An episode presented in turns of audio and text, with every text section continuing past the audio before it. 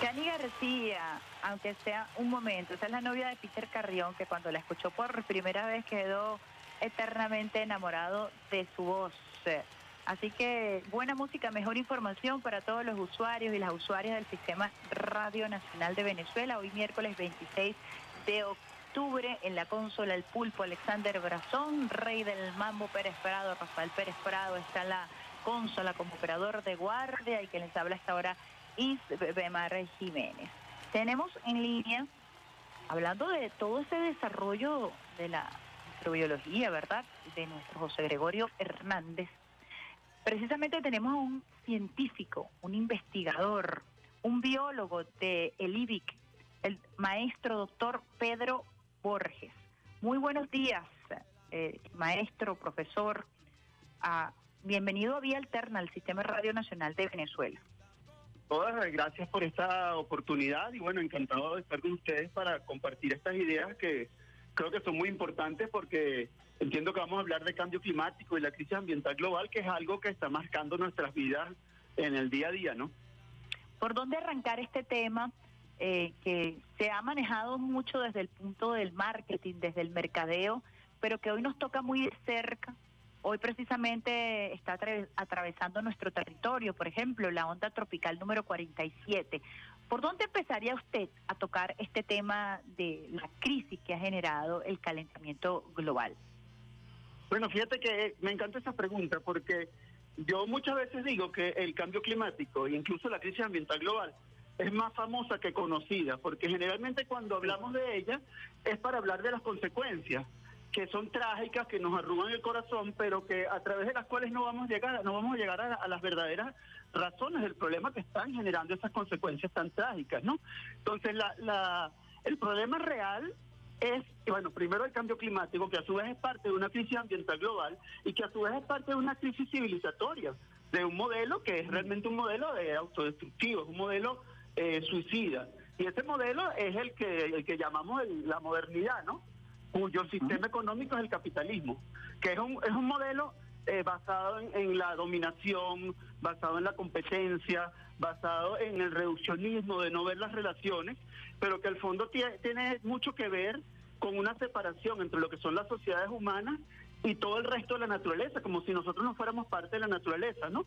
Separación además que, que ha sido eh, producto de todo un sistema que ha favorecido mucho a un grupo relativamente pequeño de países, una pequeña proporción de la población, que es la que está principalmente generando esta, esta crisis, que son los, los países y las sociedades del norte global, y que es sufrido principalmente por los países del sur global, entre ellos nosotros. Entonces, si no entendemos eso, y eso tiene que ver con colonialidad, tiene que ver con cómo nos vemos nosotros, tiene que ver con cuáles son nuestros valores, cómo nos relacionamos con la naturaleza, cómo nos relacionamos con otras sociedades. Si no vamos a, esa, ese meollo del problema, que era el famoso sistema que el comandante Chávez comendó cuando decía no hay que cambiar el clima, hay que cambiar el sistema. Si no vamos a esas raíces, entonces nos vamos a quedar en poner tapitos eh, calientes a, las, a las conclusiones, pero nunca resolverlas. Fíjese que usted ha mencionado varios temas que son muy interesantes. Y cuando lo verbaliza, uno no deja de reflexionar. Un modelo civil, civil, civil ¿cómo es? de civilidad. De civilización, pues es la forma de la civilización. ¿Cómo concebimos la civilización, verdad? ¿Perdón? ¿Y usted, cómo concebimos nosotros la civilización bajo este modelo de capitalismo, no? La separación del hombre con la naturaleza. ¿En qué punto ocurre esto? ¿Cómo es esto posible? ¿Cómo es que nosotros nos hemos enajenado de la naturaleza? Bueno, e, es, eh, mira, es un proceso que hay que entenderlo como un proceso histórico y, geográfico, o sea, histórico, geopolítico, que tiene sus raíces probablemente en, en, la invasión de América, en el mal llamado descubrimiento de América, ¿no? En 1492, Europa, que, que, está, que no es el centro del mundo, que no es el lugar más desarrollado del mundo tampoco, eh, quiere, quiere eh, de alguna forma generar una supremacía mundial y entonces eh, lo que se le ocurre es ir buscando otros sitios que saquear directamente, que robar. Y entonces en ese momento encuentra América, no la descubre, aquí ya había muchas personas, pero ellos la encuentran y entonces como que eh, se reflejan en los otros, los consideran inferiores y ahí empieza todo un toda una forma de organizar el mundo donde ellos se justifican a sí mismos, ¿ves? donde el, el hombre blanco, europeo, cristiano, es considerado como el centro de la creación y todo lo demás es considerado como un como una especie de, de recurso para ellos. Y incluso la, naturaleza, las mujeres, los conocimientos indígenas, otras prácticas eh, religiosas, otras cosmovisiones, son todas dejadas de lado o consideradas como superstición, como tradición, como sí, como tradiciones ancestrales, pero no presentes. Y eso, es todo eso que estoy diciendo, que parece una una especie de dirección filosófica, se manifiesta en cómo funciona el mundo hoy en día. Por ejemplo, te digo un dato nada más de todo el exceso de emisiones que tenemos en la atmósfera que están generando este, este problema del cambio climático, esta crisis climática, el 92% viene del norte global, que tiene apenas el 10% de la población. O sea, en la práctica me refiero a cosas concretas que tienen raíces en una visión filosófica y en un proceso histórico. Eso es muy interesante porque ha habido recientemente eh, una desnudez en torno al debate. Se ha buscado sincerarlo y usted mencionaba, eh, por ejemplo, el discurso del comandante eh, Hugo Chávez en la cumbre de Copenhague, donde él ya se planteaba y desnudaba este argumento que usted hoy ha presentado muy bien y que pareciera estar divorciado de la ciencia en tanto es un relato histórico y resulta que una cosa va de la mano con la otra, porque no podemos separar eh, todo lo que ha sido el devenir histórico del desarrollo de un modelo científico, incluso de investigación, que ha justificado el desarrollismo. ¿no? Usted como investigador eh, que ha estudiado el tema, ¿cuáles son los retos, cuáles son los desafíos eh, que se nos presentan una vez que se desnuda esta verdad, una vez que se presenta realmente cuál es el panorama, por lo menos para nuestros pueblos? Mira, el, resto es múltiple y, tiene muchas, eh, como muchas vías de acción. Primero, realmente no se ha desnudado como quisiéramos. Es decir, eh, sí, se le están viendo las costuras. Y muchas personas eh, están viendo las cosas y lo están diciendo, pero para la mayoría de la población eso sigue estando muy poco claro. A veces por ingenuidad y a veces por intereses. O sea, en las negociaciones internacionales, por ejemplo, en el 92 cuando se firma la Convención de Cambio Climático, los países del norte global aceptan una responsabilidad porque no se dan cuenta de la magnitud de esa responsabilidad, pero cuando se empiezan a dar cuenta, son 20 años de negación, donde cada vez están tratando de divorciarse más de todo lo que está pasando. Y además, fíjate, eh, cuando yo digo que son múltiples dimensiones, hay una dimensión internacional que es muy importante, que es, oye, es como eh, eh, sacudir al mundo, hacer todo lo posible, formar alianzas para que esa visión realmente, primero, sea comprendida, pero sobre todo para que las responsabilidades que se derivan de esa situación sean asumidas, porque es un proceso histórico porque tiene sus raíces en el pasado, pero es un proceso totalmente presente, digamos, un proceso presente con raíces en el pasado, no es un proceso histórico olvidado, ¿no? Por otro lado, internamente, pues nosotros sí tenemos que tomar una serie de medidas, o sea, nosotros necesitamos primero adaptarnos, que es reducir la, la vulnerabilidad, para eso tenemos que hacer muchas cosas, y después empezar a empezar, no, prepararnos para lo que llaman pérdidas y daños, que son las consecuencias, los impactos negativos, que por más que reduzcamos la vulnerabilidad, lo vamos a sufrir. Entonces tenemos esa, esa doble esa doble gestión que debe ser hacia afuera, reclamando nuestros derechos y tratando de generar una geopolítica eh, justa y equitativa para todos los países del mundo, para todas las sociedades, y por otro lado nuestro trabajo interno de recabar información, prepararnos para enfrentar los problemas que vamos a enfrentar porque eso ya es inevitable, estamos enfrentando realmente. Es inevitable, es irreversible. Eh, no podemos revertir este proceso de depredación de la naturaleza, por más esfuerzos que se logren eh, realizar a nivel de geopolítica. Bueno, fíjate, eh, em, depende cómo lo veamos, porque hay que tener cuidado de no mandar un, mensaje completamente desalentador, ¿no? Digamos, si no hay ninguna esperanza, pues bueno, ya a gozar que el mundo se va a acabar, ¿no? Pero esa no es la situación. la situación es, hay, hay impactos negativos que son irreversibles. Es decir, eh, no importa qué hagamos, por ejemplo, el nivel del mar va a seguir aumentando porque los glaciares de los polos se van a seguir derritiendo, el clima se va a seguir alterando, pero dependiendo de lo que hagamos, eso va a pasar en una magnitud mucho más catastrófica o menos. No sé si me explico. Una cosa es, digamos, el futuro que viene va a ser difícil, eso tenemos que estar preparados. No hay nada que pueda hacer que el futuro que viene, el futuro inmediato, me refiero, no sea problemático. Pero en una, por un lado tenemos una posibilidad de simplemente continuar en este camino de destrucción y por otro lado tenemos una posibilidad de empezar a trabajar para superarlo, para superar las, las, los problemas que van a venir y para construir un mundo mejor. ¿Es difícil o no? Bueno, mira, no es fácil definitivamente, porque cambiar el sistema significa cambiar la, la forma en que concebimos las cosas que hacemos en el día a día y además entender una serie de intereses que están vinculados. Entonces, eso no es nada sencillo, pero es una cuestión de sobrevivencia. O sea, yo creo que tenemos que hacerlo y tenemos que aceptarlo como, como posible. Gramsci hablaba de la, la, el optimismo de la voluntad. O sea, tenemos que intentarlo porque lo otro sería simplemente tirarnos a morir en una cama, ¿no? Fíjense que usted hablaba que el 92% de la crisis ambiental eh, que estamos viviendo es generada en el norte global. ¿A qué se refiere esa cifra? ¿Qué es lo que se genera en ese norte global? Ah, pues gracias por la oportunidad de explicarlo mejor, porque realmente no, no es que complicado, pero requiere cierto detalle, ¿no? El, Ese es un investigador, eso lo publicaron además en una revista británica que no puede ser acusada de antitud global ni de socialista ni nada por el estilo. Esos son datos concretos que ellos aceptaron en una revista además muy prestigiosa, muy, con mucho prestigio internacional. Este señor lo que hizo es, bueno, mira, si queremos cumplir con las metas que nos hemos planteado en las Naciones Unidas, ¿cuántas emisiones de gases de efecto invernadero tendríamos que emitir?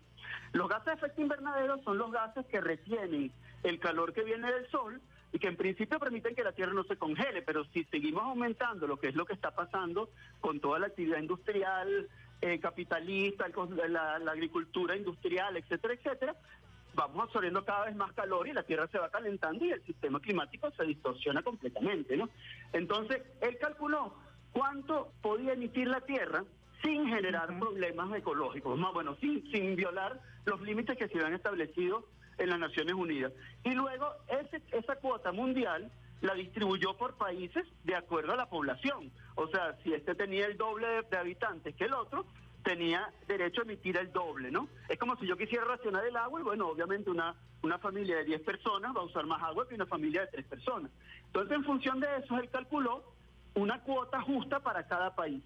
Y entonces comparó lo que realmente estaban emitiendo con su cuota justa.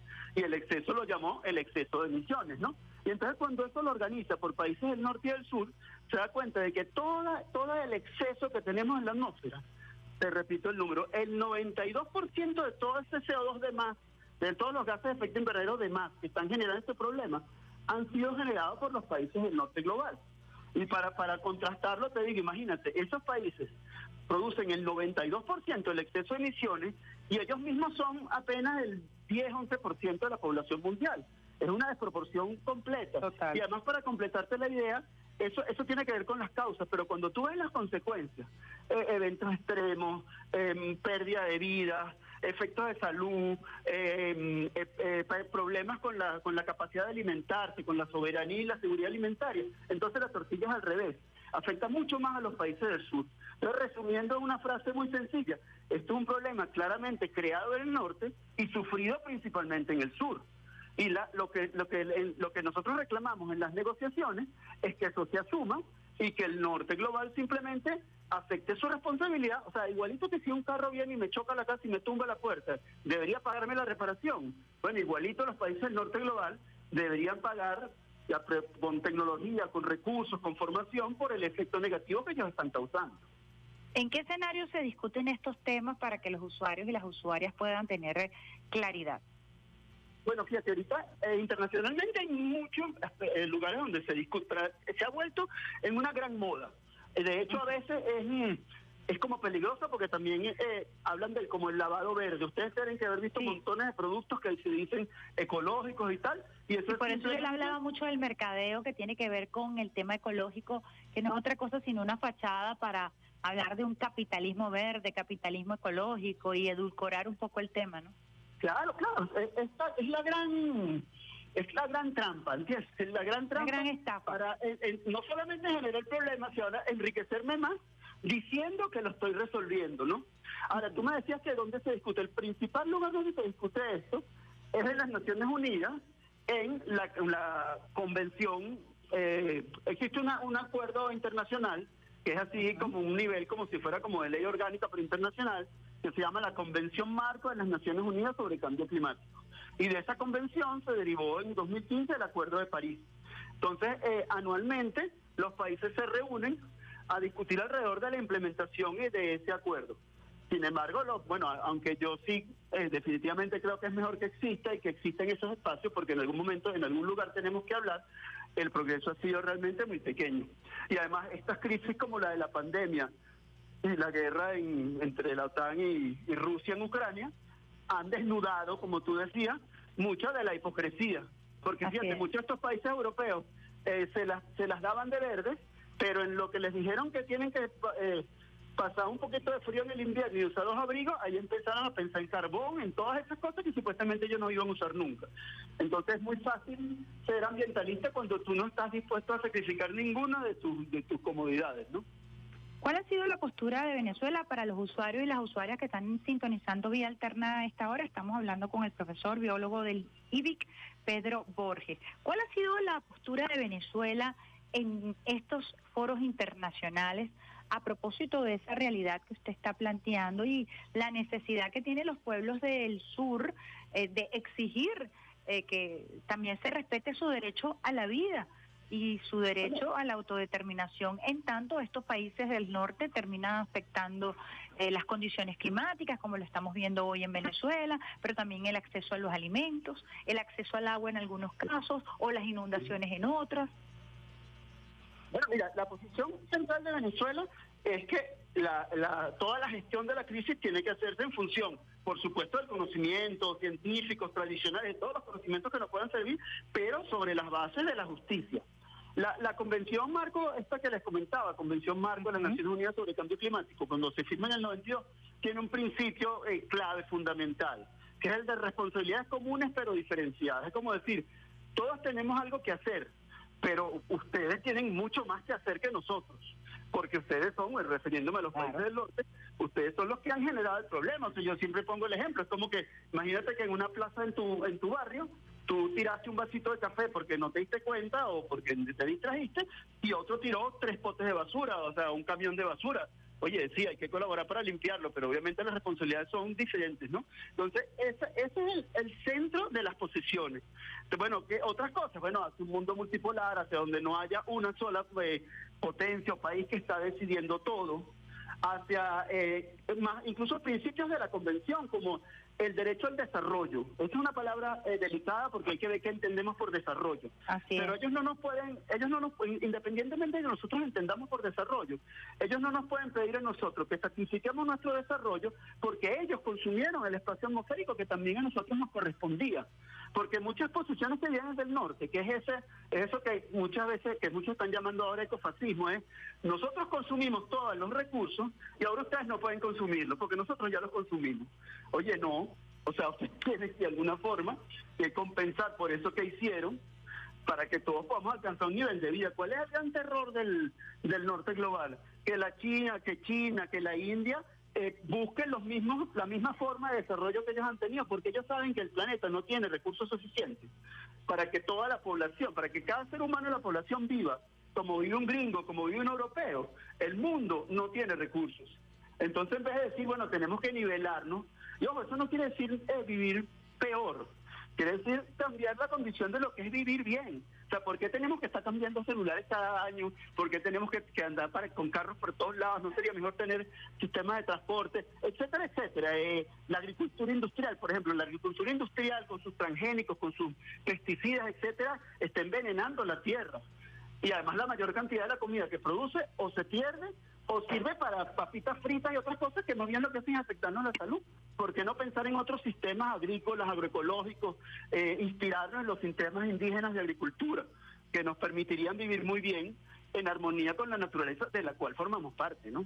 Nosotros en Venezuela entonces tenemos un trabajo muy arduo que hacer, eh, que se viene haciendo también a través del Ministerio de Ciencia y Tecnología, que tiene que ver con la descolonización del pensamiento. Ustedes como investigadores, como científicos, ofrecer algunas eh, propuestas, pero también vincularse a los saberes ancestrales, eh, que es muy interesante combinar estos dos conocimientos, los saberes ancestrales más la ciencia, que ustedes muy bien manejan, en función de eso, de salvaguardar la vida, de garantizar el acceso al alimento, eh, porque finalmente estamos hablando, yo lo escuchaba a usted y aterrizamos al inicio de esta conversación, ha habido una política de saqueo en contra de nuestros pueblos que se manifiesta a través de ese desarrollismo, que es que yo te quito el agua, yo te quito la tierra fértil, yo te vendo semillas transgénicas y en fin, te voy este desmoronando tu posibilidad del buen vivir, ¿no?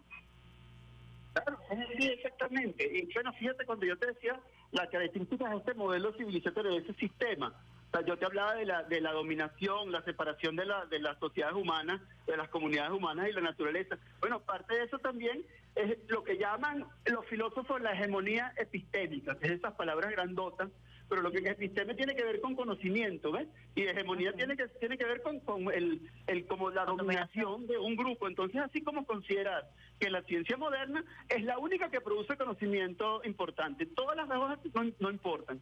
A pesar de que, mira, yo soy el primero que defiendo que existe un rol de la ciencia moderna, o sea, hay mucho que aportar en ese sentido, pero también la ciencia moderna ha sido un instrumento para generar mucho de esta crisis. Y hay muchos otros eh, sistemas de conocimiento que tienen muchísimo que aportar y que además están ahí. Nosotros en algún momento en el laboratorio hemos trabajado con agricultura indígena. Mira, estos son sistemas muy complejos y que están, están diseñados para desarrollarse en armonía con la naturaleza. O sea, tú hablas un espacio del bosque, lo cosechas, pero desde el momento en que lo abres, tú estás pensando cómo ese bosque se va a recuperar. Y ahí hay una cantidad de conocimiento y bueno, por supuesto, pues, eh, por eso es que, qué sé yo, que una comunidad Yanomami o la, la, sociedad Yanomami puede eh, haber existido por siglos en el mismo bosque y el bosque sigue siendo funcional como bosque y ellos siguen viviendo dentro de ese bosque. Cosa que hubo por mucho tiempo un, proceso de satanización de estas prácticas que incluso se llegaron a la escuela, a la academia, en donde el concepto del conuco, el concepto del tratamiento de la tierra fue satanizado y fue este eh, incluso eh, por ser satanizado desconocido, ¿no? Eh, desde el laboratorio del IBIC, ¿cuáles son esas experiencias que usted particularmente como, como estudioso, como investigador, como biólogo, ah, le ha gustado más? Eh, se ha sentido más identificado o considera que ha sido su mejor trabajo en equipo?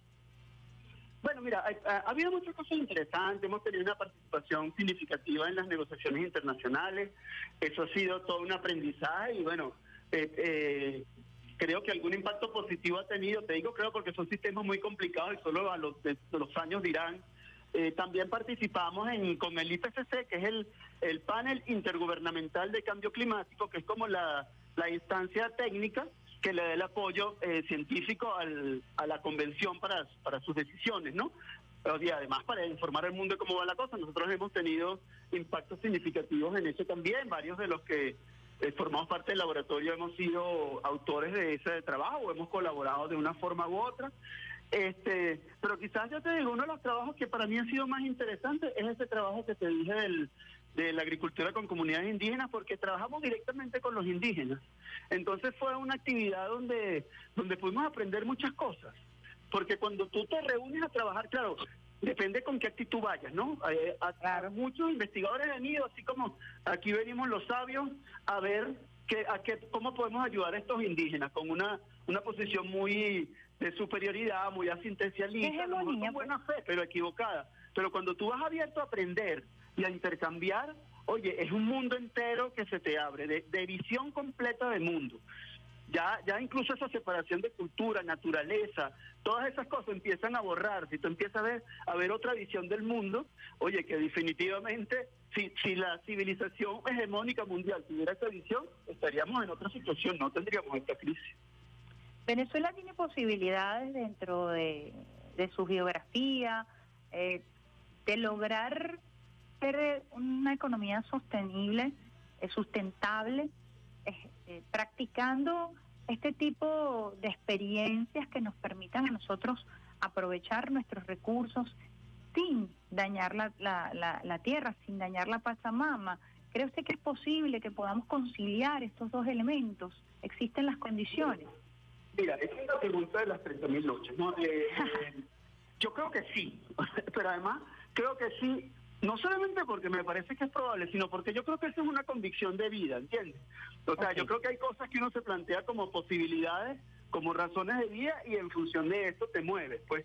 Ahora, eh, es sencillo, no es nada sencillo, porque implica eh, cambios en, visiones profundas de las cosas. Y además porque, por supuesto, nosotros no estamos aislados del resto del mundo. Por ejemplo, te digo un detalle nada más. Venezuela produce el 0,5% de las emisiones mundiales de, gases de efecto invernadero. ¿Se acuerda que yo les hablaba de qué son los gases de efecto invernadero? Entonces, eso quiere decir que nosotros no estamos generando el problema como, como emisores. O sea, si nosotros mañana dejamos de emitir completamente, igual el problema va a seguir.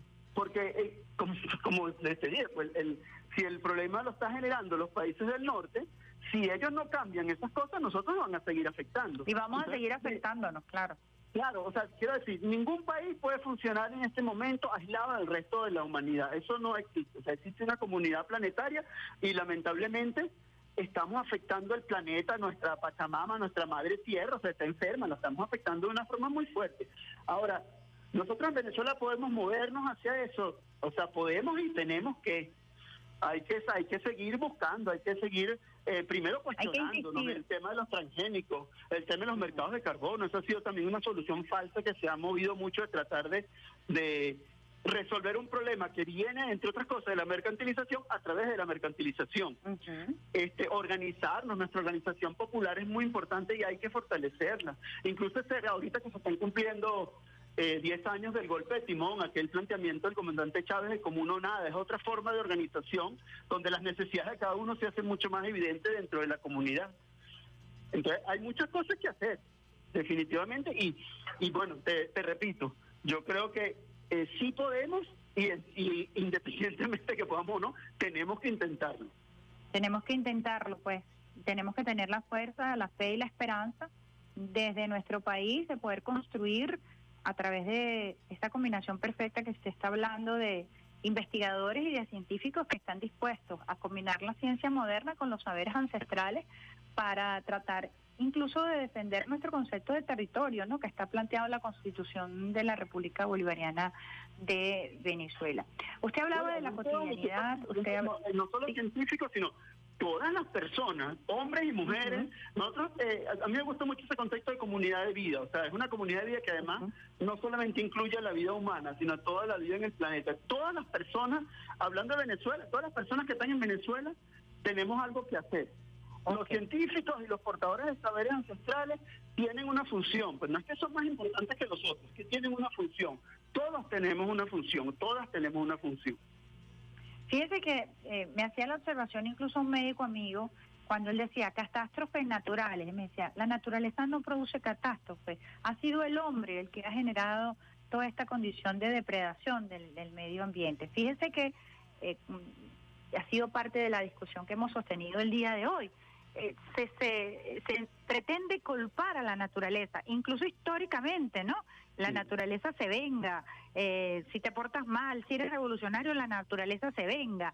Una especie de vendetta que se ha establecido a nivel de relato, de discurso, así como que la naturaleza es mala, la naturaleza eh, está, el, el caos está retomándose porque la naturaleza es mala, ¿no? Yo quisiera conversar ese, ese punto con ustedes porque es, un, es injusto eh, hablar de nuestro planeta Tierra de esa manera y además eh, termina enmascarando las verdaderas causas que hemos discutido en este programa. Pero me parece importante porque es el relato que permanece, ¿no?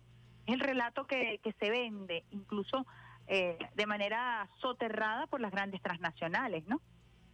No, sin duda, mira, es otro tema interesantísimo. Primero te digo lo de lo de repensar los términos. Este, sí, es verdad, hablamos de, de eh, catástrofes naturales, cuando dice, pero ¿cómo que naturales? O sea, si yo corto un árbol y el árbol le cae arriba a un carro, yo no voy a decir que fue una catástrofe natural, ¿verdad? Bueno, esto es un poco, nosotros estamos alterando todo el sistema planetario y eso está teniendo consecuencias sobre nosotros mismos. Igual que mucha gente está diciendo, no deberíamos hablar de cambio climático, porque eso es así como neutro, el, el clima cambia, el clima siempre ha cambiado.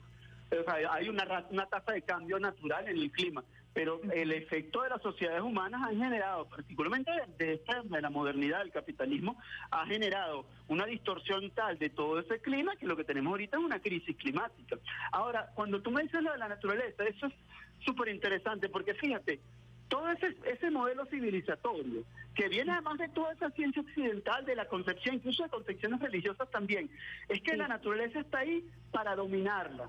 Mira, eh, un filósofo inglés que se llamaba Francis Bacon, que es como uno de los padres de, la, ciencia moderna, él, él decía que los, los científicos, que la naturaleza era como la novia de los científicos que ellos tenían que dominar. Fíjate el doble. El Imagínate todo, toda la, la, que significa. Una novia es para dominarla y tú ves el patriarcado, el machismo y la naturaleza es como tu novia que además tienes que, que dominar.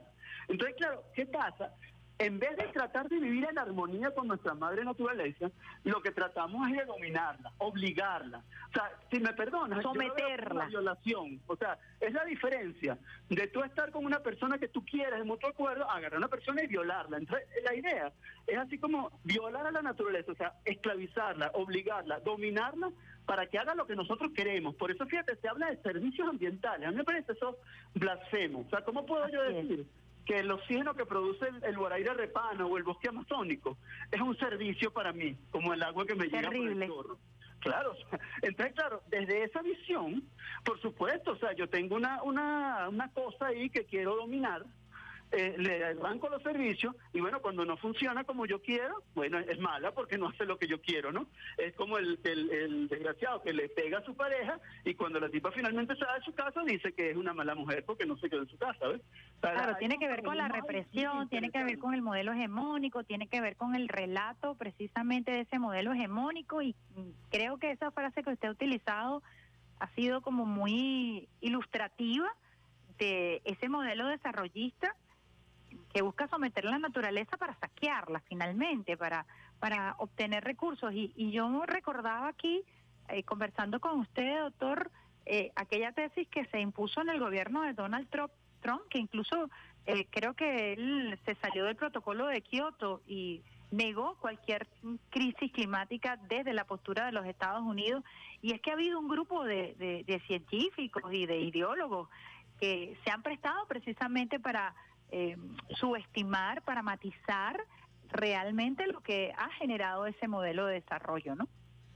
Sí, claro, mira, lo primero que te quería comentar es que, que eh, todas estas cosas que estamos no están vinculadas. Cuando yo hablo de patriarcado, hablo del machismo, hablo de, un modelo capitalista depredador, hablo de la crisis ambiental global, crisis eh, civilizatoria, todo eso está ambientado, todo eso está vinculado. En el fondo es un solo entramado.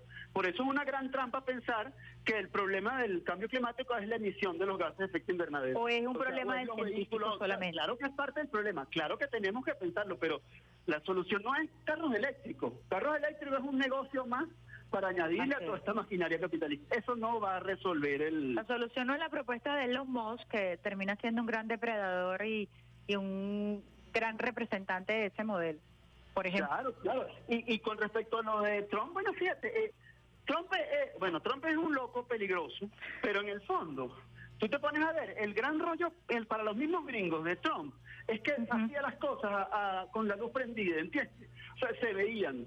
Porque fíjate, ahorita llega el nuevo presidente Biden con todo una, un halo de que va a acabar con esa locura y está manteniendo las mismas cosas. Claro, del Acuerdo de París que Trump había salido, él volvió a entrar. Pero ¿para qué están entrando?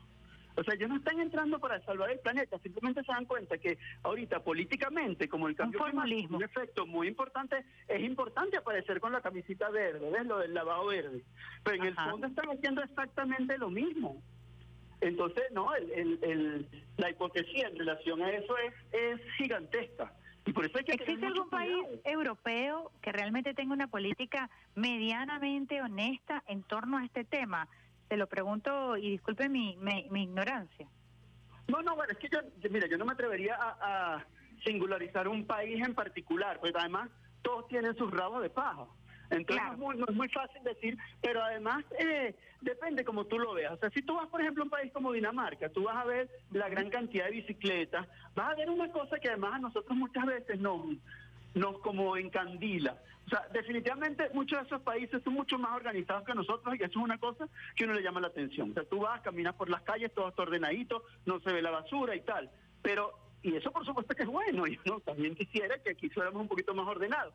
Pero eso no quiere decir que el problema no existe. O sea, el problema no es que yo organice bien mi basura, sino es el consumismo que está asociado a eso. Entonces cuando tú ves los niveles de vida de esa gente, no niveles de vida, pues eso suena como que el nivel de vida es mejor, o el nivel alto es mejor que el nivel bajo, sino las formas de vida de esa gente son formas sumamente costosas para el planeta. Entonces, simplemente no son sustentables. O sea, yo te decía, para ahorita no recuerdo el número, pero el número exacto, pero para que para que la Tierra eh, entera funcione como funcionan esos países, necesitaríamos, no sé, 5, 6, 10 planetas Tierra, porque la tasa de consumo no la puede soportar. Eh, es, insoportable. O sea, si tú me dijeras quién, quién tiene una vida, bueno, yo te diría la cultura de cubana, qué sé yo. O sea, pero definitivamente me iría hacia los indígenas. Los, los planes de, gobierno de países individuales hay que revisarlos. Por supuesto que algunas, así como hay cosas deplorables, hay cosas que valdría la pena adaptar a, o que podrían ser. Pero siguen estando, el punto de ustedes es que siguen estando bajo ese concepto de desarrollismo, bajo el concepto industrial capitalista, y entonces esas medidas terminan siendo, como usted bien lo decía, pañitos calientes en torno a lo que debemos hacer, que es cambiar la cotidianidad. Usted lo hablaba, un enfoque eh, transversal eh, multidisciplinario que nos permita a nosotros encontrar una verdadera salida a un nuevo relacionamiento con la, con la naturaleza y con el planeta, ¿no? Claro, y además eh, yo te comentaba lo de la hipocresía, fíjate, muchos países europeos, por ejemplo, no tienen industrias fuertemente contaminantes. Oye, qué chévere, qué, ecológicos son. Pero resulta que compran todas las cosas que se producen en la India, en China, y que además eh, los critican por tener industrias contaminantes. Pero si esas industrias contaminantes existen porque ustedes compran los, los, productos. Por el consumismo, pues. Es así como que yo no mato a nadie, yo contrato a alguien que lo mate por mí. Entonces, eh, eh, por eso alguien hablaba que si tú, si tú consideras, hay, varias formas de calcular las emisiones, ¿no? Una puede ser territoriales, que son las emisiones que tú haces en tu territorio, pero otra es lo que llaman emisiones por consumo. Es decir, todas las emisiones asociadas a algo que tú consumas son emisiones tuyas. Y si tú haces eso, la situación, el panorama cambia completamente. Sí, definitivamente mm, el mundo tiene que dar un vuelco interesante con respecto a la fe y la esperanza y la posibilidad que tenemos de realmente adaptarnos a lo que ya tenemos y mejorarlo para poder eh, conservar a nuestro planeta Tierra, que es nuestra casa, que es nuestro hogar, que es de donde venimos y hacia dónde vamos, porque finalmente aquí nos vamos a quedar eh, eh, luego de partir de este desde este planeta, pues de este, de, este de este espacio físico, ¿no? Aquí están nuestros ancestros y nosotros en algún momento seremos ancestros de otros. Nosotros, ¿no? vienen otras personas, nosotros somos parte de una comunidad, están los hijos, los nietos, sin pensamos en nuestra línea directa, pero están las siguientes generaciones. O sea, no puede ser que nosotros seamos tan egoístas para pensar solamente en nosotros ahorita. Y además, una cosa que sí te quería comentar, que en, en toda, este, toda esta discusión que estamos teniendo, hay dos polos que yo considero que son muy peligrosos. El primero ya te lo mencioné, que es ese el catastrofismo, ¿no? Esto ya es irreversible, no hay nada que hacer, etcétera, etcétera. Entonces, bueno, ¿para qué me voy a preocupar si igual me voy a morir, no? Y yo digo, bueno, no, lo que viene es difícil, pero sí hay mucho que hacer para que sea menos difícil y para que sea eh, vaya en crecimiento y no en decrecimiento. La otra, el otro extremo también muy peligroso es lo que yo llamo así como el, el, la ingenuidad ambientalista, que es esa cosita así como que, ajá, bueno, yo reciclo las bolsas, yo no busco bolsas de yo no uso bolsas plásticas, yo reciclo todas las no sé qué cosas, yo apoyo el reciclaje y tal. Eso está muy, ah, bueno, yo tengo un carro eléctrico. Mira, eso no es que esté mal, yo no estoy diciendo que esté mal, pero eso por sí solo nunca va a resolver el problema, nunca. Y el, y el peligro de esa opción es que puede ser como una especie de droga, ¿entiendes? Tú te sientes bien porque estás haciendo lo que, lo que tú crees que tienes que hacer, y en realidad no, porque el problema es un problema sistémico mucho más grande. Es como si yo tengo una enfermedad muy fuerte y lo que me estoy tomando es puros calmantes. Me voy a sentir mejor, pero no me voy a curar. Qué interesante y qué complejo este tema y definitivamente tenemos que abordarlo muchísimo más para que se masifique, para que se democratice el conocimiento que a veces se queda en pequeños grupos y resulta que ustedes por ejemplo, a través del IBEC, vienen desarrollando experiencias interesantísimas. También lo viene haciendo la Escuela de, Planificación del Ministerio del Poder Popular para la Planificación, con geógrafos, entender la nueva territorialidad, entender, como usted bien lo decía, eh, eh, cómo vamos a, vivir frente a estas nuevas realidades. Hay experiencias muy interesantes que además se pueden trasladar al, concepto territorial de la comuna. Y digo esto porque la esperanza también tiene nombre y apellido, ¿no? La esperanza también es un proyecto tangible que estamos manejando desde aquí, humildemente desde la República Bolivariana de Venezuela. Sí, claro, claro. Y bueno, yo, yo, digo además, ver este problema como un problema ambiental y ver los que están preocupados eso como unos flores es lo que quieren los países del norte porque eso, es como una gran tranquilidad, ¿no? O sea, sí, esto es un problema ambiental nada más, tenemos que sembrar muchos árboles y, reciclar. Repito, nada malo con, eso, pero es, es, un problema eh, mundial. Se trata de una crisis civilizatoria que tiene una dimensión ambiental. Es un problema económico, es un problema social, es un problema político y que sí nos afecta día a día y bueno, lamentablemente cada vez se está haciendo más evidente cada vez hay menos gente, todavía hay gente que niega la existencia del cambio climático o la, responsabilidad humana, pero oye, cada vez se hace más difícil, o se les hace más difícil hacerlo porque las evidencias son demasiado fuertes. Estamos conversando con el biólogo Pedro Borges, su mensaje a los usuarios y las usuarias del Sistema Radio Nacional de Venezuela a propósito de esta densa discusión, pero también muy humana que hemos sostenido el día de hoy a propósito del cambio climático. Bueno, mira, yo, yo creo que lo principal que yo le diría, primero es, no me crean nada, oigan estas ideas, investiguen, reflexionen, conversen. O sea, yo, yo creo que lo más importante es que la gente entienda que esto es un tema, es un tema eh, crucial y que por eso tenemos que reflexionar, tenemos que llegar a nuestras nuestras posiciones y además oír todos los puntos de vista y entender que esto no es un problema de mañana y no es un problema ambiental, no es un problema de cuidar unos arbolitos solamente, es un problema eh, que atraviesa todos los aspectos de nuestra vida. La salud, la alimentación, la economía, la política, todo eso tiene que ver. Entonces, a la hora de tomar sus decisiones a todos los niveles, al nivel más pequeño y al nivel más alto, al nivel de política, al nivel de que, apoyen ustedes, oye, piensen en todas estas cosas y piensen hacia dónde tenemos que ir. Eh, eh, hay una quizás termino con esto, ¿no?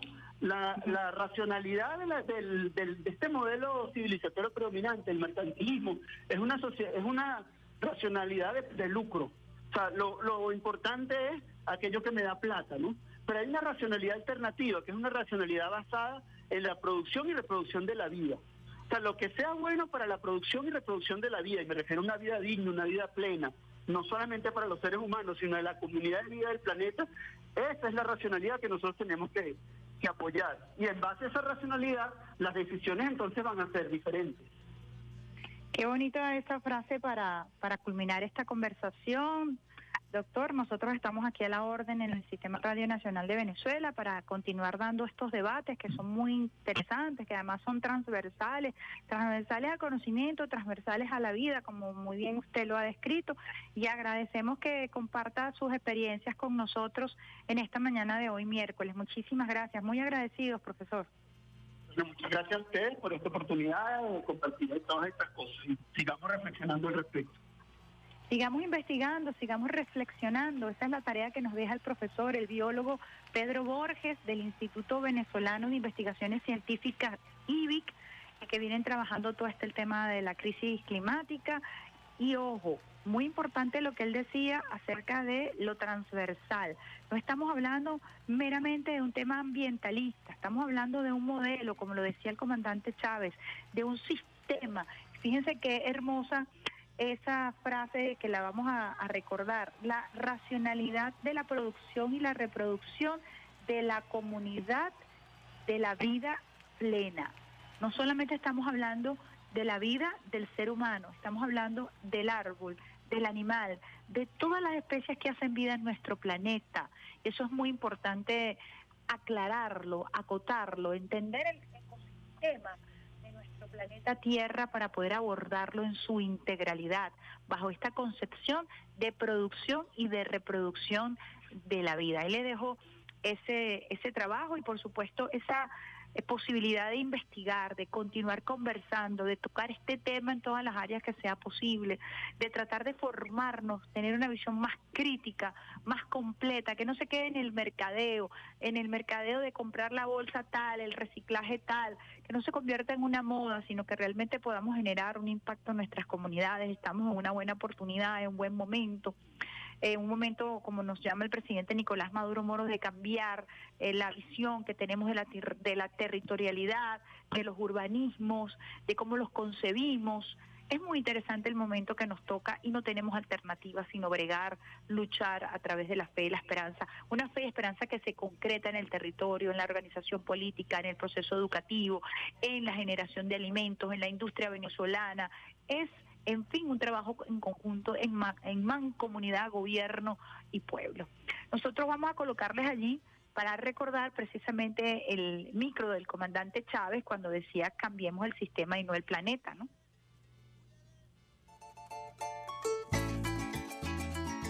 Dos poderosas consignas. Una, no cambien el clima, cambien el sistema.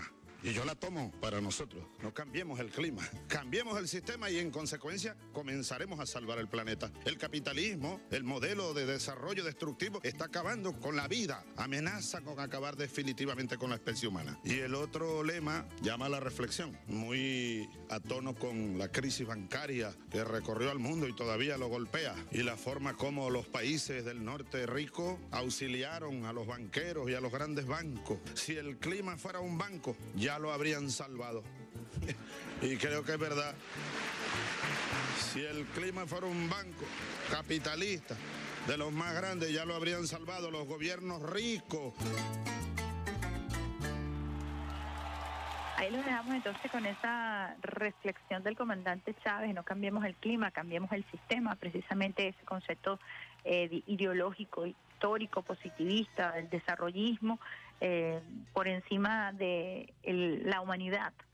Esa visión depredadora del capitalismo que nos ha llevado precisamente a condiciones climatológicas adversas, a la crisis del cambio climático que hoy lo vemos en Venezuela con el paso precisamente de varias ondas tropicales.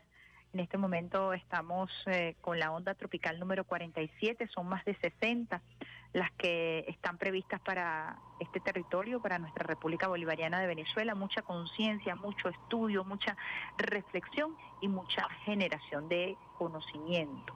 Nosotros vamos a despedir cuando son las 8 y 40 minutos. Esta es la mejor vía de todas tus mañanas, vía alterna, agradeciendo por supuesto todo el apoyo del pulpo Alexander Brazón, de mis guacabayas, ahí en la sede principal del Sistema Radio Nacional de Venezuela, agradeciendo al rey del mambo, Rafael Pérez Prado, quien es nuestro operador de guardia, siempre agradecidos con nuestros operadores que hacen un trabajo, una chamba bien intensa ahí en el Sistema Radio Nacional de Venezuela. Nosotros nos quitamos el sombrero frente a su dedicación, frente a su trabajo y además en la tarea que tienen de formación de nuevos talentos. El amor eh, por el trabajo, el amor por su Radio Nacional de Venezuela hace posible este extraordinario trabajo. Por supuesto, al gran Peter Carrión, siempre agradecido por formar parte de este equipo. Los esperamos el próximo viernes bien tempranito, 7 de la mañana, con esta La Mejor Vida de todas tus mañanas, vía alterna, besitos de coco con piña. Vamos con un tema de Bobby Valentín. Tenemos allí Cuando te vea, ¿cierto, Alexander Brazón? Cuando te vea. ¿Qué es lo que va a pasar cuando te vea? Bueno, yo los espero el próximo viernes y conversamos acerca de ese encuentro en Vía Alterna, la mejor vía de todas tus mañanas. Besitos de coco con piña. Chao, chao.